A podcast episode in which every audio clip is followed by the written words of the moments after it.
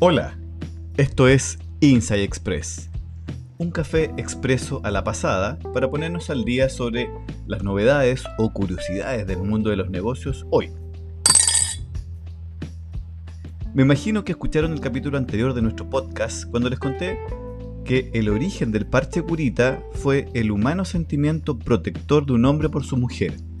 Bueno, en el Instituto WIS de Ingeniería de Inspiración Biológica de la Universidad de Harvard, inventaron un parche curita inspirado en algo aún más humano, embriones humanos. Esta tecnología tiene el potencial de usarse no solo para lesiones cutáneas, sino también para heridas crónicas como úlceras diabéticas. Los parches de hidrogel se activan con el calor de la piel y son 17 veces más adherentes que una curita tradicional.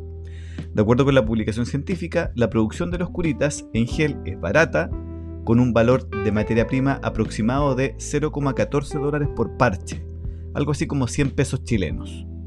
Al parecer, ahora solo estaría faltando una marca y un buen plan de marketing que nos permita contar en nuestro botiquín con estos super parche curitas. Los invito a nuestra cafetería podcast llamada Inside Coffee para que escuchen nuestros análisis sobre interesantes casos corporativos históricos y de los que más de algún aprendizaje podemos sacar. Esto fue Inside Express. Los esperamos.